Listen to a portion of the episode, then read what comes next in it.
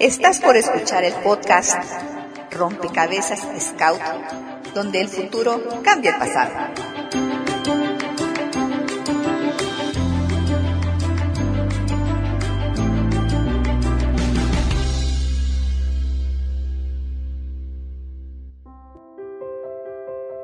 Hola a todos, los saluda con mucho cariño Verónica Müller, su dama museos, agradeciendo su atención. Este es nuestro cuarto podcast y Frisley inteligentemente me sensibilizó, me pidió que viera la película Star Wars, Una nueva esperanza. Como aventura es emocionante. Ay, muy guapos los protagonistas. Pero ni qué decir del villanazo de Darth Vader. Bueno, pero nuevamente mi Fris, ¿En qué se relaciona esta historia con este podcast? Aclárame, por favor, esta nueva duda. Hola Vero, hola a todos. El que te pidiera que vieras esta película, por un lado, para mí es especial porque cuando yo siendo un pequeño niño, la vi y esta película cambió mi percepción del mundo. Cuando salí del cine, soñé en conocer las estrellas y, ¿por qué no?, también librar batallas intergalácticas. Ay, Hoy sí que te volaste la barda, pero a ver, ¿influyó entonces en tu vida esta película? Yo sé que sí. Definitivamente. Y el título de Una nueva esperanza lo relaciono con esos primeros años de investigación, cuando lo que va siendo una actualización de mi cronología se va conformando a la vez una narrativa de una historia no escrita y van apareciendo personajes externos que se van a ir sumando después de lo que fue la triste partida de este Panchito Macías Valadez. ¿Cómo es eso de otros personajes externos? A ver, por favor, acláramelo. Mira, conforme voy recabando datos, logro tener ya la cronología actualizada y un buen amigo que era el gerente de almacén de la tienda Scout, de Sergio el Checo Revueltas, en una de las tantas charlas que teníamos le comento sobre pues lo que estaba haciendo la investigación y también sobre mis avances, a lo que pues él se emocionó y me comenta que si con estos datos era posible acercárselos a un adiestrador de la Asociación de Scout de México, Fernando Soto y García. Eh, era un sacerdote jesuita, scout de toda la vida y muy querido por generaciones de scout adiestrados. Esto con la finalidad de que él me diera una revisión, me acercara a algunas observaciones y con la posibilidad de que esto se usara en los cursos para que pues lo que yo había investigado pues tuviera un, fin. Ay, oye, esto es muy emocionante. Tu esfuerzo se estaba reconociendo. Bravo. Voy a compartir esto tal cual y como sucedió. Le entrego a Sergio una fotocopia con bastantes hojas llenas de datos históricos y pues pasaron algunos años para que se me regresara el escrito que ahora venía acompañado con muchas notas a lápiz observaciones de la propia mano de Fernando. Y bueno, para ese entonces yo ya tenía más datos de otras organizaciones Scout y comencé a revisar renglón por renglón, ahora llevándome la sorpresa de que donde yo hablaba precisamente de las demás organizaciones Scout, estaban tachados con notas que decían, y abro comillas, no existe o eso no sucedió, cierro comillas, y en sí todo se regresaba a la historia de la cronología original. Ay, ay, ay, ay, ay. ¿Y qué pasó? Al final había una nota donde me decía, pues que sí, que estaba muy bien la investigación, pero que no había forma de corroborar los, pongo entrecomillado, rumores de la existencia de otras organizaciones Scout y que más bien me centrara en seguir investigando, pero pues solo de todo aquello que se refiriera a la Asociación de Scout de México. Ay, no te creo. ¿Descarto entonces lo que ya llevabas de investigado? Sí, pero para ese entonces pues yo ya había visitado lugares emblemáticos como Veracruz, Torreón, yo ya tenía información como boletines, libros, eh, reportajes, artículos de esas otras organizaciones. Todo estaba corroborado, ahí estaba. Yo agarré y decidí seguir adelante. ¿Y qué les cuento? En aquellos entonces vino un evento, estoy hablando de 1997, conocido como el decimocuarto Indaba Nacional, que es donde se reúnen los adultos responsables al frente de los muchachos, y ahí me llevo una gran sorpresa, ya que presentan un librito escrito por Fernando e intitulado Historia del Escultismo 1857-1997. Ay, no me digas que usó lo que tú habías investigado, por Dios. Sí, he aquí lo interesante. Este texto abarca la vida de Baden-Powell, quien nace un 22 de febrero de 1857 y a modo de cronología pues va indicando los eventos importantes sobre su vida. Y de pronto, en uno de los renglones de 1909, Fernando hace la mención de que en México se inicia una tropa scout en Real del Monte, pero con una nota que dice, y abro comillas, la fundación de esta tropa, de la que no se tienen más datos, en un lugar como este, es lógico, debido a la gran cantidad de mineros que se encontraban ahí y cierro comillas. Ah, qué caray. ¿Y qué pensaste en ese momento? Mira, realmente las ideas no se me daban en ese momento. Decidí continuar revisando el texto. Y me encuentro que en 1912 refiere a la tropa de Veracruz, que déjate digo que de por sí es uno de los grandes temas que vamos a tratar con más detalle en los siguientes podcasts. Y bueno, el texto va revolviendo hechos de los que hoy pues ya los puedo calificar como mitos y entremezclados con la vida de Baden-Powell. Yo en lo personal, pues sí me sentí mal por no ser considerado lo que era eh, mi investigación ya en los años siguientes, pues lo puso tal cual, pero mi pensamiento no fue el de rendirme, decidí entonces continuar con mi investigación. Ay, oye, pues qué fuerte. ¿Y no te dio algún crédito de casualidad? Fíjate que no, pero, y lo voy a decir sinceramente, me dio una nueva esperanza. A ver, a ver, barajéamela más despacio.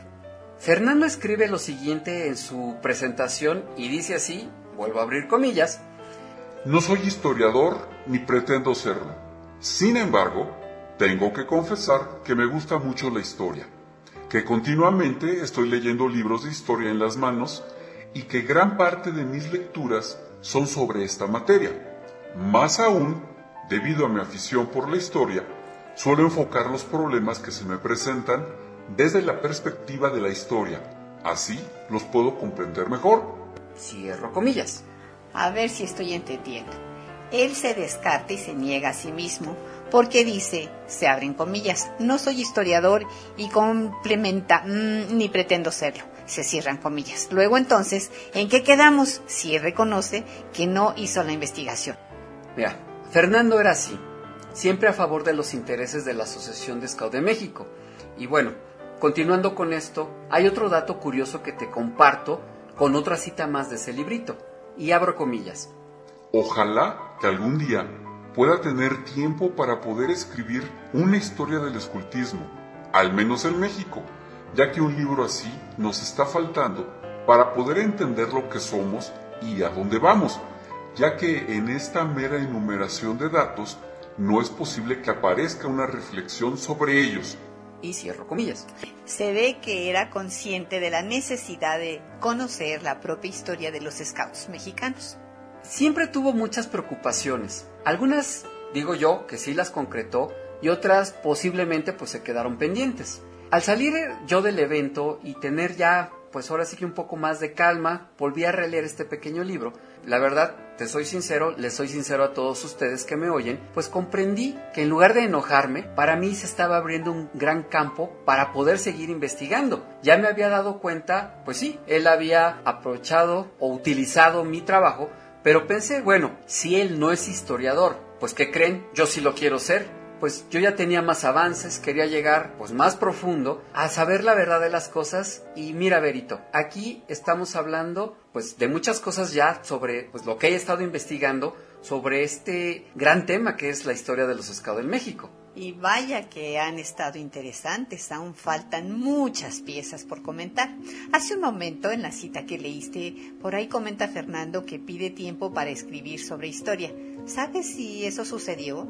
Buen punto, Vero. Pasaron muchos años, muchas cosas lo iré comentando en los siguientes podcasts, pero ahora viene la siguiente historia. En el año de 2004, pues entre el ingeniero Enrique Senil y un servidor, presentamos un 11 de septiembre el libro La Flor de Lis entre vientos y tormentas, Historia de los Scouts en México 1913-1941, que es el primer y único libro documentado que reconstruye de una forma muy seria y de manera documentada todas las investigaciones que tanto Enrique como yo conjuntamos después también de muchos años y aquí yo quiero comentar algo muy especial. Cuenta, cuenta, ya abriste toda mi perspectiva de querer saber más. Bueno, una vez publicado el libro, me cuentan que alguien le llevó el libro a Fernando, que elogió, lo leyó y estuvo varios días así hasta que lo terminó. Entonces lo puso en uno de sus libreros y se mantuvo callado y pensativo por muchos días, pues pareciendo tal vez de que él trataba de digerir tanta información, de ver fotos jamás imaginadas y tal vez de conocer cosas pues que ni él mismo se imaginó. Supongo que ha de haber pensado en ti y lo que desechó con aquel trabajo que le diste a revisar si era real. Mm, ¿Le habrá remordido la conciencia? Mm, no puedo asegurarlo, Vero, yo no soy quien para decirlo. Pues a mí me comentaron que comenzó a pedir a sus conocidos y allegados que le consiguieran historias eh, de ciertos lugares, historias de lo que encontraran de la Asociación de Scout de México. Y mira, al final pasó algo interesante y también algo que yo considero vergonzoso al mismo tiempo. ¿Ambas cosas? Por un lado, ya siendo el más añoso, más que escritor, transcribe las actas del Consejo Nacional, así como artículos de la revista Escultismo, la, revista oficial de la asociación, que no precisamente es la historia de los muchachos, de la gente, de los que están en los scouts, y con todo este material compiló tres libros algo gruesos que pues sí son interesantes para consultar sobre pues a lo mejor sobre un resumen de lo hecho en muchos años, la verdad sin tener un criterio histórico y por otro lado algo ahora sí que es lo que considero lo vergonzoso. A ver, a ver, a ver, esto ya es lo máximo. ¿Qué pasó? Estos libros fueron presentados en una asamblea nacional y aquí lo que se me hace de verdad pues de muy mal gusto, con una gran ironía, es que solo salen a la venta 100 ejemplares, una cosa mínima, si es que pues lo consideraban ya la historia oficial y muy triste en mi perspectiva y hasta en serio, una falta de respeto a la memoria y el trabajo de Fernando. Eso es muy triste y muy feo. Sí, pero pues eso solo lo saben los que dispusieron eso, el de que ni tan siquiera tener una propia historia oficial sustentada. Al final, pues los libros se agotaron y Desgraciadamente hoy solo sé que pues ocupan un espacio en algunos libreros donde pues la verdad nadie hace por consultarlos. Y bueno, eh, igual como todas las cosas de la vida, al poco tiempo Fernando va a, fallecer y esto también hasta cierto punto pasó desapercibido como noticia, hasta donde lo sé, ni se le recuerda ya y poco se sabe de su labor de muchos años dentro de ASMAC como adiestrador y hombre inspirador en muchas generaciones. Esto, amigos, pues es un relato que yo considero que merece justicia y gracias a este trabajo que se está haciendo en, este podcast, confío que como scout libremente pues se le dé el lugar que merece. Ay, mi Frisley, qué irónica es la vida y bien lo dices, quiso dar una historia y su memoria corre el riesgo de perderse. Al final, él ya es motivo de estudio, un hombre que pasa a ser un personaje más de la historia. Yo, lo reconozco como un gran recopilador, más no como historiador, como él mismo lo afirmó, pero eso sí, como el gran adiestrador reconocido de quienes estuvieron cerca de él y ojalá quieran colaborar para rendir un homenaje a su memoria, a su trabajo, a su labor y que no se pierda otro aspecto para muchos desconocido. Él fue un gran traductor de libros de Baden-Powell Traducir un libro es algo que lleva mucho, pero mucho tiempo. Yo he visto lo duro que es hacerlo. Ahora bien, lo del título de este podcast no es casual y ok, es el título de una película de ficción, también sobre la saga de una familia y la historia de la misma. Y sí, es una nueva esperanza y aquí también una invitación para un proyecto que lo voy a comenzar a describir en el grupo de Facebook obvio, el de rompecabezas Scout, y que pues les voy a dar un pequeño adelanto. Ay, ándale, ándale, ándale. Bueno, la idea es la siguiente. Todos, en algún momento, pues hemos visto un álbum familiar, libros arrumbados dentro del ropero, o tal vez uniformes por ahí guardados, o hasta insignias scout ahí entre las cosas de la abuela. Y bueno, ¿de qué se trata esto?